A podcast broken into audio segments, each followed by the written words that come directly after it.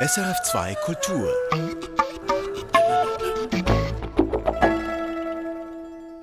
Musik für einen Gast am Mikrofon Röbi Koller. Ich begrüße den Schriftsteller Lukas Hartmann, einer der bekanntesten und erfolgreichsten Autoren der Schweiz. Herzlich willkommen. Ich freue mich hier zu sein. Begrüße auch alle.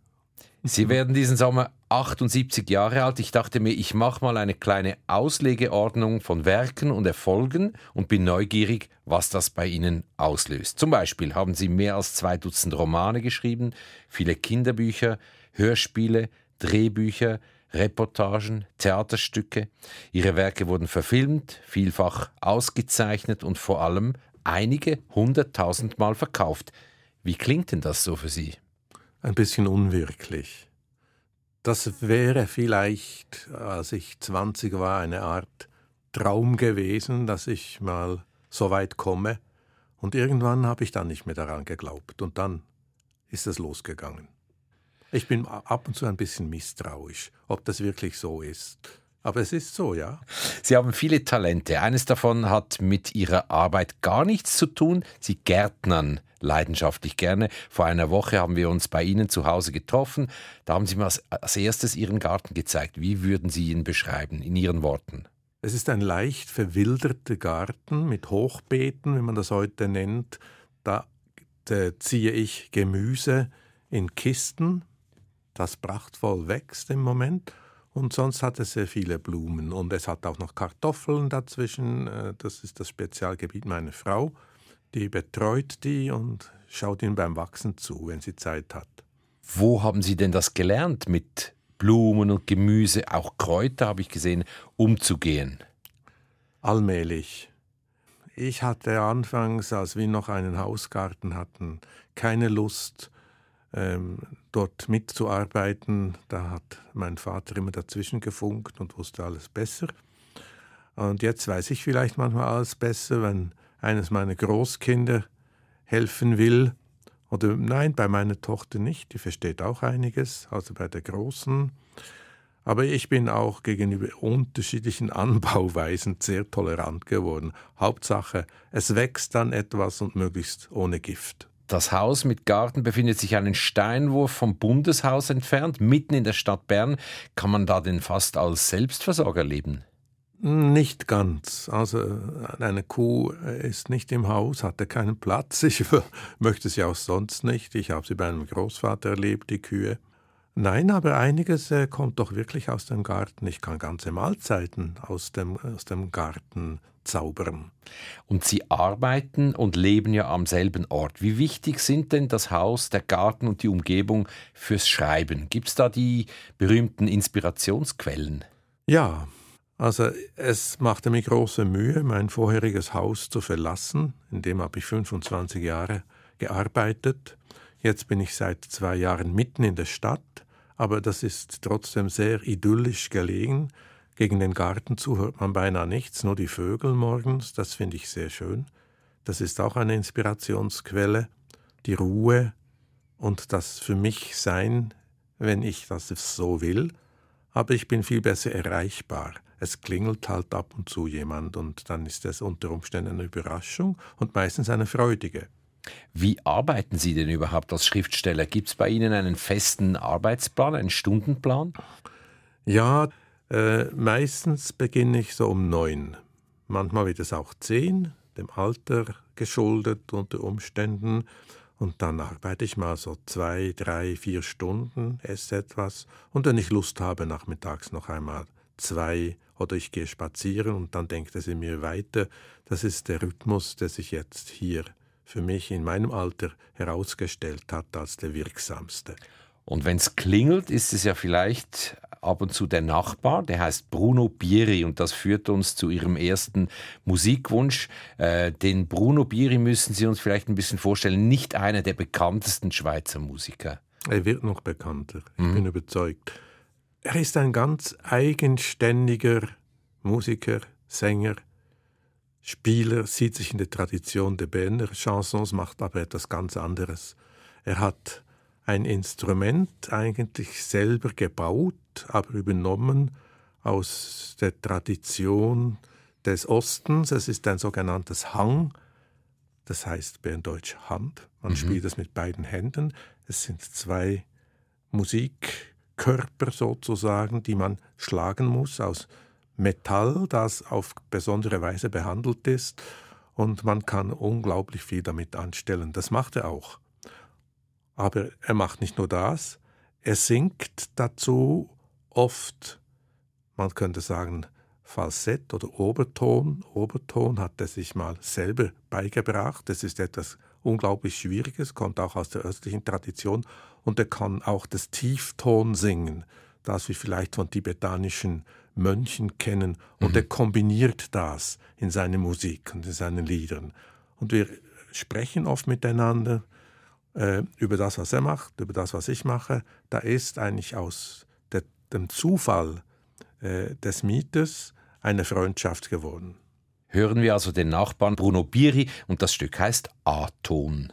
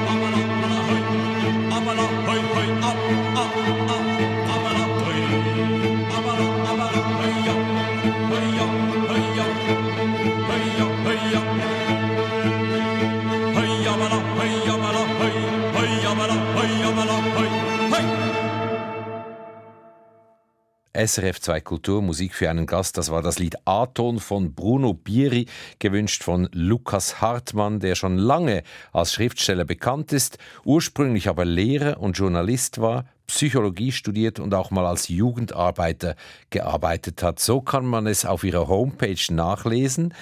Und auch, dass sie sich als Bub für Bücher, für Malerei und für Musik interessierten. Der Weg zum Künstler war ja irgendwie vorgezeichnet. Ja, aber ich wusste lange nicht, wo mein eigentliches Talent liegt. Ich habe alles ein bisschen ausprobiert. Ich habe also Klavier gespielt, ich habe gemalt, angefangen habe ich mit Malen, aber ich hatte keine Anleitung. Wenn ich diese Bilder von damals, ich habe noch einige anschaue, äh, bin ich fast ein bisschen entsetzt, wie naturalistisch ich sein wollte. Meine Vorbilder waren dann die Maler des 18. oder 19. Jahrhunderts, allenfalls die Impressionisten. Ich hätte gerne Malunterricht äh, besucht, aber das konnte ich nicht wegen der häuslichen Verhältnisse. Wer hat denn entschieden, dass Sie eine, ein, ins Lehrerseminar gehen? Meine Großmutter.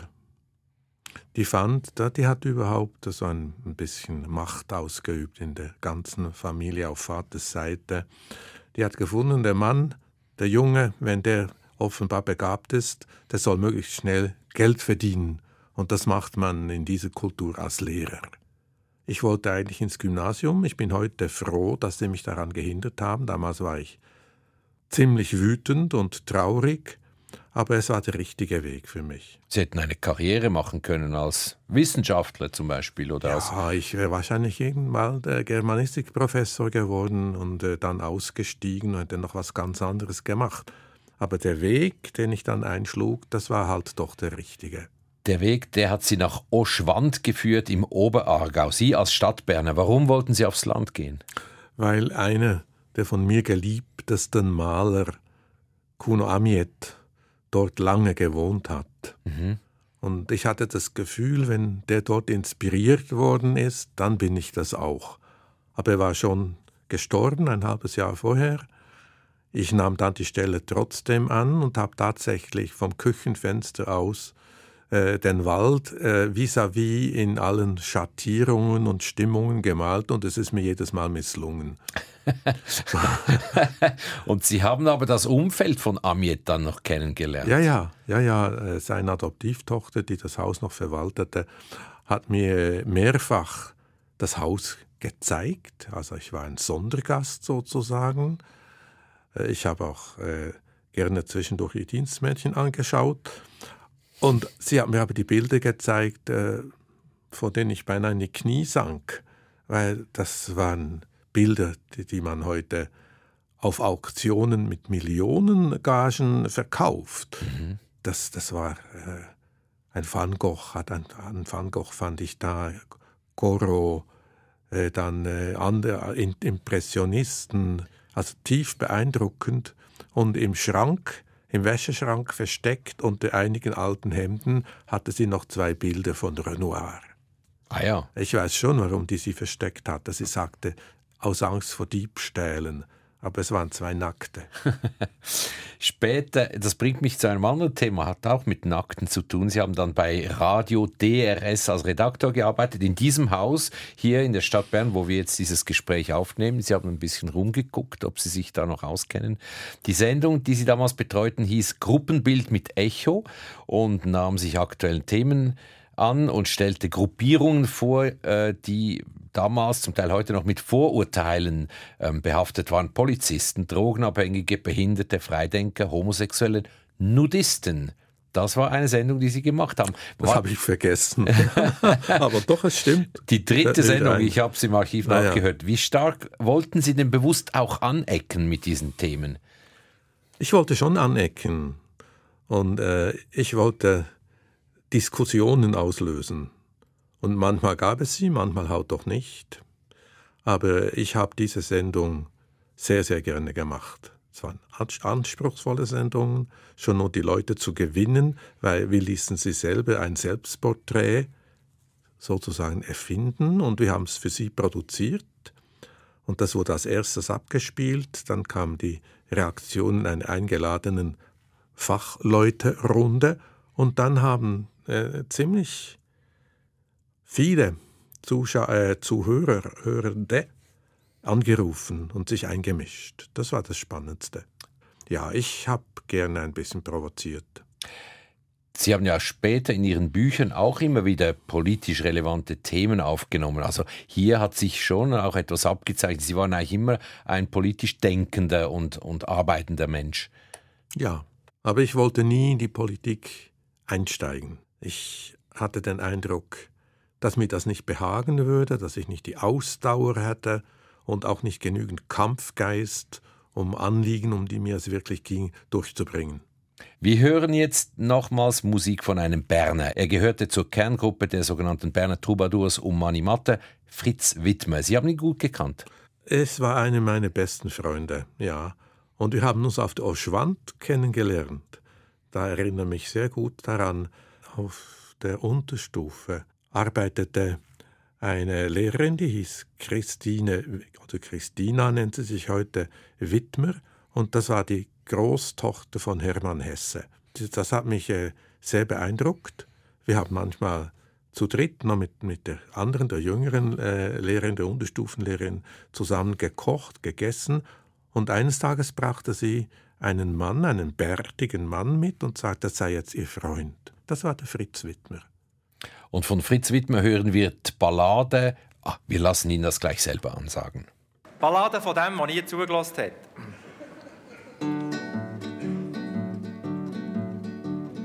Hört gut zu, was ich jetzt erzähle, dass es euch dann nicht so geht wie dem, der nie hat gehört, was die anderen gesagt haben und nachher präzise wegen dem. Sein Leben so traurig hat müssen, doch halt, ich verrate nicht alles voraus. Darum hört, wie gesagt, von dem Maus im Übel zieht euer Lehren daraus. Er hat als Bub schon, wenn die Mutter ihn gerufen hat, nicht jemand geantwortet, ja, nicht einmal hier oder her oder was. Er sieht, es fängt nicht gerade gut an. Und in der Schule, wenn die Lehrerin gesagt hat, Kinder, jetzt höre ich gut zu, dann hat er sich gesagt, ja, das kenne ich schon, von dem habe ich nach genug.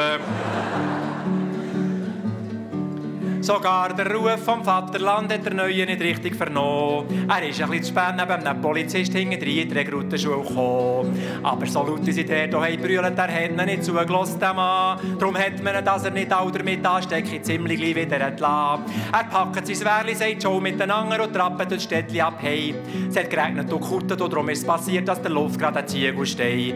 Sie hat aber geweint gerade auf den Mann zu, doch einer, was zufällig gesehen hat, ruft noch, was auf, kommt, der steht! Doch er lässt halt nicht man sieht schon, wie es muss rauskommen wir wollen jetzt für ein Moment den Stein verlassen und halb oben schweben und uns vor dem schrecklichen Ende ein besinnen über das elende Leben, wo jetzt alles Mangel an Aufmerksamkeit so frühzeitig aufhört bestehen. Ihr seht, wenn ich zulasse, dann kann damit rechnen, dass er sein Leben muss lassen muss. Allerdings ist es für das Mal der Mann noch knapp davon gekommen mit dem Leben. Und zwar nur, weil wir in der vorderen Strophe den Stein ein bisschen zu lange schweben Er hat noch gerade drungen weg mögen das nächste Mal, aber nicht mehr so ring.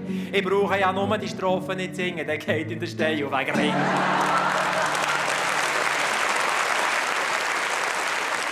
Die Ballade von dem, der nie zugelassen hat, vom Berner Chansonnier Fritz Wittmer, gewünscht vom Schriftsteller Lukas Hartmann. Das ist ja ein schöner Kniff, den er da anwendet, um Natürlich. diesen Stein nicht fallen zu lassen. Das ist ein sehr literarischer Kniff eigentlich. Er hat ja dann auch äh, Bücher geschrieben mit erzählendem Inhalt, aber bekannt blieb er doch vor allem als Chansonnier. Lukas Hartmann, Sie haben geschrieben, als Sie noch Lehrer waren, aber der erste Roman Pestalozzis Berg wurde erst 88 veröffentlicht. Offenbar waren die ersten Versuche noch zu wenig gut. Erinnern Sie sich oder haben Sie nachträglich mal nachgelesen, was Sie da geschrieben haben? ich habe immer wieder nachgelesen und es meistens grottenschlecht gefunden. Aber dann versucht mich zu verbessern. Und es kam so weit mit all den vergeblichen Versuchen, etwas Wertvolles zu veröffentlichen, das ich mal zwei, drei Jahre lang fand. Jetzt schreibe ich nicht mehr. Es war ein Lebenswunsch von mir zu schreiben. Ich dachte, dann werde ich halt Seminarlehrer oder mache doch noch was anderes. Und habe gemerkt, das geht nicht. Das geht nicht. Da, da muss ich mich selbst brechen irgendwie. Ich, ich will schreiben, mhm. koste es, was es wolle. Und ich habe es wieder versucht und dann habe ich bei Zickglocke, bei Hugo Ramseyer, der den Verlag gegründet hat, so einen ersten Halt gefunden. Da fand ich die Reportagen äh, die ich geschrieben hätte für die damalige Weltwoche, seien doch gut, da können wir ein Buch draus machen. Ähm, das hat mich damals dann sehr erhoben. Mhm. Motiviert auch. Ja, ja. Mhm. ja, ja. Der rote Faden durch ihre späteren Bücher, durch die Romane, sind ja historische Figuren, mhm. deren Leben sie akribisch recherchieren und äh, dass sie dann in ihren Romanen nach ihrer Fantasie anreichern, sage ich mal. Darf ich das so sagen? Ja, doch. Ich würde nicht so sagen, aber ich finde den sagen Sie, treffenden würden Sie sagen? nicht äh, verlebendigen. Das mhm. ist ein etwas komplizierter Ausdruck, aber letztlich bedeutet er dasselbe. Also Sie suchen immer wieder Figuren, die es tatsächlich gegeben hat. Was sind denn die Kriterien für Sie? Das kann ich nie voraussagen. Das ist immer etwas, was passiert, manchmal auf einen Schlag, manchmal in einem längeren Prozess. Irgendwann weiß ich, ich werde diese Figur jetzt nicht mehr los und ich muss mich genauer informieren über sie, ihr Leben, ich muss lesen, was es gibt, und dann sehe ich, ob vielleicht ein neues Buch daraus werden kann. Und wenn sich das weiter so entwickelt in mir, wenn ich sie nicht loswerde, dann muss ich darüber schreiben. Ein paar ihrer Romane möchte ich hier aufzählen. Die Frau im Pelz über eine Nazi-Kollaborateurin, die zum Tode verurteilt wird. Die Tochter des Jägers über eine Frau aus der Berner Bourgeoisie, die anfänglich mit ihrem Vater Großwild jagt und später aber nur noch fotografiert. Dann kürzlich der Roman Schattentanz über den Schweizer Maler Louis Suter, Cousin von Le Corbusier. Oder der Sänger über den jüdischen Tenor Josef Schmidt, der äh, von Nazi-Deutschland über Umweg in die Schweiz flüchtete. Wo hört denn bei Ihnen die Faktentreue auf und wo beginnt die Fantasie zu spielen? Das frage ich mich selbst auch immer wieder. Es entsteht dann eine eigene Welt in mir im Zusammenhang mit dieser Figur, der ich näher zu kommen versuche, die ich mir aber nicht einverleiben will. Ich will sie ja nicht besitzen und drangsalieren. Ich will ihr so näher kommen, dass ich mit Sorgfalt diesem Leben nachspüre. Und dann geschehen kleine Wunder für mich, dass ich mir manchmal so eine Szene so plastisch vorstellen kann, dass ich nicht anders kann, als sie aufzuschreiben, auch wenn sie dann vielleicht nicht im Ganzen stimmt, aber sie mir das Gefühl gibt, sie gehört jetzt zu diesem Menschen. Also kann man das irgendwie so sich vorstellen, dass dann doch manchmal so etwas wie die Muse kommt und sie küsst? Ja, auf jeden Fall. Ja, ja. Ich sage eher Eingebung, die dann aus meiner eigenen Bildfantasie kommt, die aber entstanden ist durch die Recherche. Mhm. Ist es denn bei Kinderromanen, die Sie auch schreiben, anders? Ja. Schöpfen Sie da ausschließlich aus der Fantasie? Nicht nur sondern auch aus den funkelnden Augen von Kindern, die mir zuhören. Ich habe die ja ursprünglich für meine eigenen Kinder geschrieben, drei. Das letzte habe ich für mein Großkind geschrieben. Und da braucht es den Zuspruch, dann mhm. eben das Leuchten in den Augen der Kinder, ihr Lachen oder ihr Oh oder Nein, das kann ja nicht sein. Der erste Zuhörer eigentlich. Ja, mhm. so. Und ich habe dann auch äh, vor ganzen Schulklassen mit den Kindern zusammen erfunden und auch daraus ist das ein oder andere der Kinderbücher entstanden. Aber jetzt bin ich uralt für Kinder in dem Alter, nur stört sie das überhaupt nicht, habe ich gemerkt. Die wollen einfach eine Geschichte, eine mhm. spannende. Also werde ich nächste Woche auch wieder mal in fünfte, sechste Klasse hier in der Nähe von Bern gehen und was vorlesen und die ins Gespräch zu ziehen versuchen.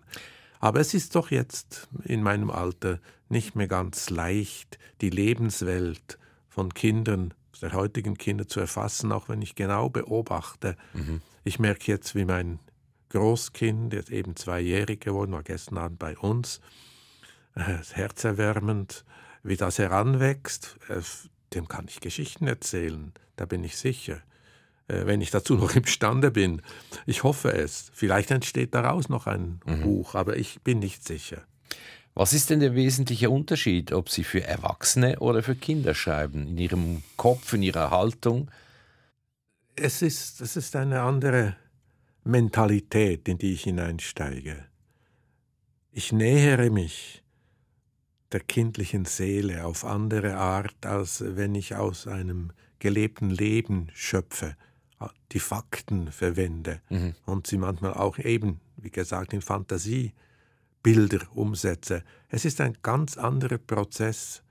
Mich regen Kinder unglaublich an, wenn sie selber fragen, äh, die Geschichte weiterflechten für sich selber.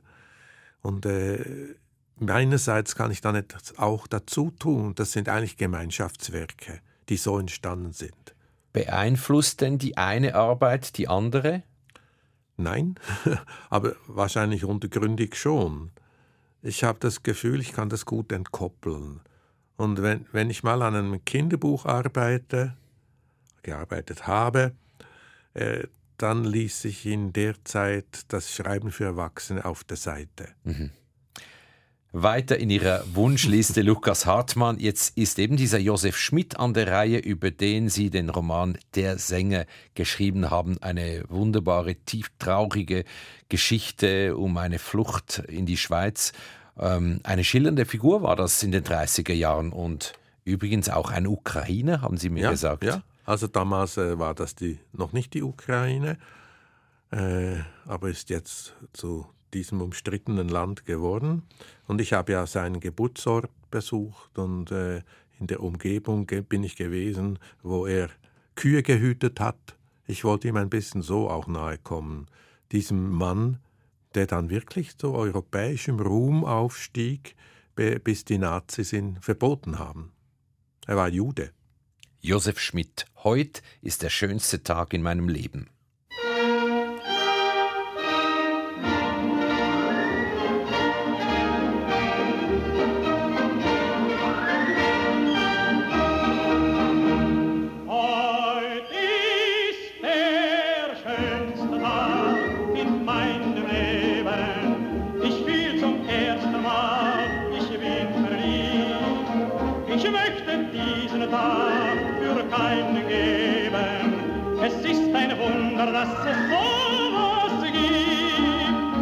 ich mit keinem tauschen. Wer so ist und wer so immer sein. Heute will ich mich berauschen. Morgen ist vielleicht vorbei. Heute ist der schönste Tag in meinem Leben. Heute ist der schönste Tag im Monat Mai. Wo ich bin und wo ich gehe, ist das Glück in meiner Nähe. Heute sind wir alle Geigen für dich und für mich. Heute lebe ich nicht am Morgen. heute gibt es keine Sorgen. Und ist alle Tage Sonntag für dich und für mich. Heute ist der schönste Tag in meinem Leben. Ich spiele zum ersten Mal, ich bin verliebt. Ich möchte diesen Tag für keinen geben. Es ist ein Wunder, dass es so Heute will ich mit keinem tauschen, wer so wissen, wer so wimmer sein. Heute will ich mich berauschen, morgen ist vorbei. Heute ist der schönste Tag.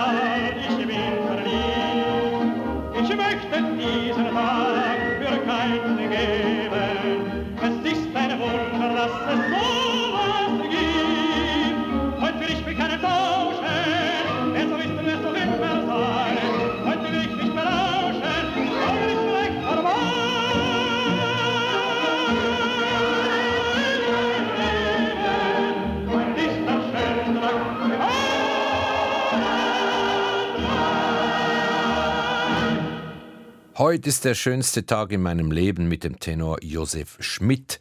Das ist SRF 2 Kultur mit Musik für einen Gast, ein Gespräch mit dem Schriftsteller Lukas Hartmann. Das war ein Hit, glaube ich, oder? Ja, ja. In den 30er Jahren. Unbestreitbar, einer der größten Hits. Und man hat dann einen Film gemacht, äh, zu dem der Hit passte. Und der war auch höchst erfolgreich. Äh, da waren die Nazis schon an der Macht, als der Premiere feierte. Und es kamen ein paar Nazi-Größen widerwillig zur Premiere, so was ich gelesen habe. Aber äh, Hitler absentierte sich natürlich. Und dann wurde das Netz der Verfolgung immer enger, bis ihm wie vielen anderen Künstlern, jüdischen Künstlern, Künstlerinnen, nichts anderes übrig blieb, als ins Ausland zu flüchten, zuerst ins Österreichische, bis das dann auch zum Nazi-Nation wurde und dann nach Frankreich. Und von Frankreich aus, und das hat mich dann besonders interessiert, kam der berühmte, immer noch berühmte Josef Schmidt in die Schweiz und wurde dort ganz anders behandelt als zwei Jahre zuvor, als er ein gefeierter Star war in Zürich, zweimal, glaube ich, ausverkaufte Häuser, als er sang. Und jetzt ähm, musste wie wir sagen würden, unten durch. Und wurde auch medizinisch nicht fachgerecht behandelt. Aber ich will jetzt nicht alles vorwegnehmen. Ja, ja. Wer das Buch noch lesen möchte, Der Sänger von Lukas Hartmann rausgekommen, ungefähr 2018, ja. glaube ich. Ich komme nochmals zurück auf Ihre rebellische Phase und möchte Ihnen einen Interviewausschnitt aus dem Jahre 85 vorspielen. Damals kam von Ihnen das Buch Aus dem Innern des Mediums heraus. Da haben Sie die Arbeit von Radiojournalisten kritisch unter die Lupe genommen und da wurde Ihnen in einem TV-Beitrag die Frage gestellt, ob Sie denn nicht Angst hätten, als Nestbeschmutzer bezeichnet zu werden. Und das war damals Ihre Antwort. Ich bin es gewohnt, als Nestbeschmutzer zu gelten aber äh, ich habe gelernt, dass ein Schriftsteller vermutlich nichts anderes kann sein als ein Nestbeschmutzer. In dem Sinn, dass er muss Distanz bewahren zu Institutionen, zu Machtträgern und also immer, wo er auch ein Dissidenten ist, der Schatten sieht. Und Schatten halt manchmal überzeichnet dafür, wie das, was er sieht, plastisch der Schriftsteller muss Distanz halten zu Institutionen und Machtträgern, haben Sie 1985 gesagt. Jetzt sind Sie mit Simonetta Sommaruga verheiratet, die immerhin seit zwölf Jahren Bundesrätin ist. Mir scheint, da kann von Distanz keine Rede mehr sein. Was ist, doch, was ist schiefgelaufen? Doch, doch, ich muss widersprechen. Okay, ja, sagen Sie. Also schiefgelaufen ist das mit der, oder richtig gelaufen mit der Liebe. Wir sind immer noch zusammen und ich finde auf sehr gute Weise, weil wir die offene Diskussion nicht scheuen. Äh, sie weiß, dass ich hin und wieder eine andere Haltung habe, wobei ich bin sehr leise geworden äh, als politisch aktive Schriftsteller. Das Feld habe ich ihr überlassen, sonst wäre immer der eine gegen die andere und umgekehrt ausgespielt worden. Das haben sie am Anfang gemacht. Und da haben wir uns zu dieser Arbeitsteilung entschieden und ich habe umso mehr Arbeit verwendet einfach auf meine Romane. Dort etwas darzustellen, was mir wichtig ist und mit unserer Zeit zu tun hat. Gab es denn Momente, wo Sie sich gefragt haben, ob das überhaupt funktionieren kann? Haben Sie mit Ihrer Frau einen Verhaltenskodex formuliert, der Grenzen der Kommunikation irgendwie festlegt? Ja, also wir streiten uns bestimmt nicht äh, vor, vor Fernseh, Kameras oder vor Radiomikrofonen und auch öffentlich nicht. Wir lassen uns beide gelten. Sie liest meine Bücher, sie kritisiert sie und ich äh, kritisiere sie manchmal auch und das kann sehr fruchtbar sein. Als Bundesratsgatte werden Sie ja oft als Anhängsel von wahrgenommen, logisch, oder? Als Bundesratsgatte. Zudem hat Ihre Frau sehr lange Arbeitstage und Sie schreiben auf Ihrer Homepage, ich zitiere, weil sie so beschäftigt ist und ich zu Hause arbeite, bleibt vieles, was mit dem Haushalt zu tun hat, an mir hängen, aber beim Putzen und Bügeln kommen mir die besten Ideen. Das, ich dachte mir, es ist praktisch zwei Fliegen auf einen Schlag, eine saubere, aufgeräumte Wohnung und schöne Ideen im Kopf. Äh, ja, so spielt das manchmal. Das habe ich nicht mehr gewusst. Dass ich, das hatte ich, glaube ich, mal auf einer Homepage für, für die Kinder so Das ist im Bereich für also, die Kinder. Ist als das Ermutigung für all die Jungs, genau. die das alles hassen, was also, Hausarbeit ist. Und Über die klassische Musik haben wir noch gar nicht gesprochen. Das war ja auch eine ihrer Leidenschaften, als sie jung waren. Das verbindet sie auch mit ihrer Frau, die ja ausgebildete Konzertpianistin ist. Musizieren Sie manchmal gemeinsam? Das haben wir eine Zeit lang gemacht. Aber als Geiger, den sie auf dem Klavier begleitete, hatte ich immer innerlich das Nachsehen. Also sie war einfach viel besser. Das musste ich neidlos anerkennen. Und äh, Jetzt spielen wir nicht mehr zusammen, aber ich höre ihr sehr gerne zu. Sie spielt oft am Abend übers Wochenende und dann ist sie halt äh, zu Hause bei ihrem Liebling Johann Sebastian Bach. Wir hören jetzt aber nicht Bach, sondern Händel und mhm. das ist eine, ein Titel, von dem Sie mir gesagt haben, der sei Ihnen sehr wichtig. Ein Duett aus der Oper Julius Caesar, Sonata alla Grimar. Ähm, und Sie haben sich eine ganz bestimmte Interpretation gewünscht. Ja, zwei Stimmen sind es. Und einer ist ein Mann mit einer hohen Stimme, ein äh, Countertenor. Der singt höher als ähm, die Dame, die da auch mitsingt, ist aber auch die Dirigentin. Ich war bei dieser Aufnahme dabei in Berlin und die hat mich wirklich zutiefst gerührt. Ich hatte sie noch nie gehört und ich fand, das ist ein so besonderer Klang von diesen beiden Stimmen. Ja, ich habe es unterdessen mehrere Male mir angehört und jedes Mal wühlt es mich von neuem auf, weil da ist so viel Substanz in diesen, diesen beiden Stimmen. Man muss sie sich auf dem Fernsehbild, es gibt eine Fernsehaufnahme, auch anschauen, dann merkt man, aus was für eine Tiefe diese beiden Stimmen kommen. Also nochmal, Nathalie Stutzmann ist die Altistin und die singt eigentlich die tiefere Stimme. Ja. Und Philipp Jaruski, Jaruski, Jaruski ja. ist der Countertenor ja. und der singt hier die höhere Stimme aus der Oper Julius Caesar von Georg Friedrich Händel Sonata a Lagrimar.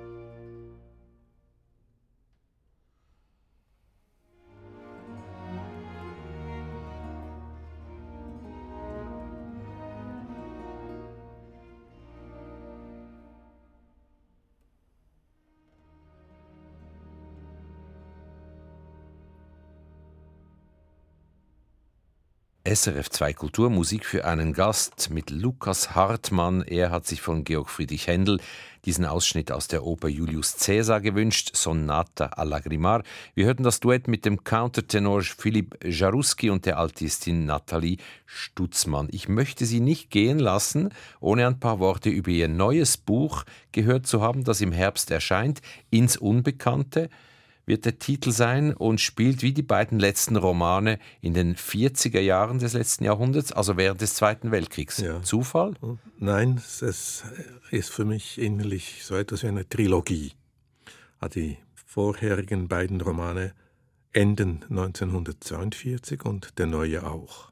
Und das ist eine doppelte Geschichte von Hoffnung und Verrat und zu frühem Ende und spielt zuerst in Zürich, führt dann in die junge Sowjetunion, wo beide, der Mann und die Frau, auf unterschiedliche Weise ums Leben kommen. Der eine von Stalin zum Tode verurteilt, die andere dann vom Vorstoß der Deutschen überrascht und als Jüdin erschossen. Der eine ist ja ein Schweizer Revoluzer eigentlich und ja. sie ist eine Schülerin von C.G. Jung, glaube auch seine Geliebte dann. War es, ja. Kannten die sich eigentlich? Nein, das fand ich eben auch spannend. Haben Sie, sie denn diese Verbindung hergestellt? Ja. Ah, die gibt es gar nicht oder die gab es überhaupt nicht? Ja, die haben sich einige Male schon gesehen, aber das war nicht eine wirkliche Be Bekanntschaft. Das war auch nicht so gut möglich, weil äh, der eine der Fritz Platten bewegte sich halt in revolutionären Kreisen. Er hat ja auch den Generalstreik im Wesentlichen äh, mitorganisiert, war dann sehr enttäuscht von der von ihm aus viel zu schnellen Beendigung, dem Nachgeben der Sozialdemokraten, hat auch deswegen die Kommunistische Partei gegründet und ist ausgewandert mit fast tausend Gleichgesinnten in der Hoffnung, in diesem neuen Russland, in dieser Sowjetunion, eine Heimstatt zu finden und endlich ein glückliches Land, das alles richtig macht, was es wohl kaum je geben wird. Und die andere, das ist eben die Schülerin von, von, von C.G. Jung. Von C.G. Jung, ja, und dann Geliebte.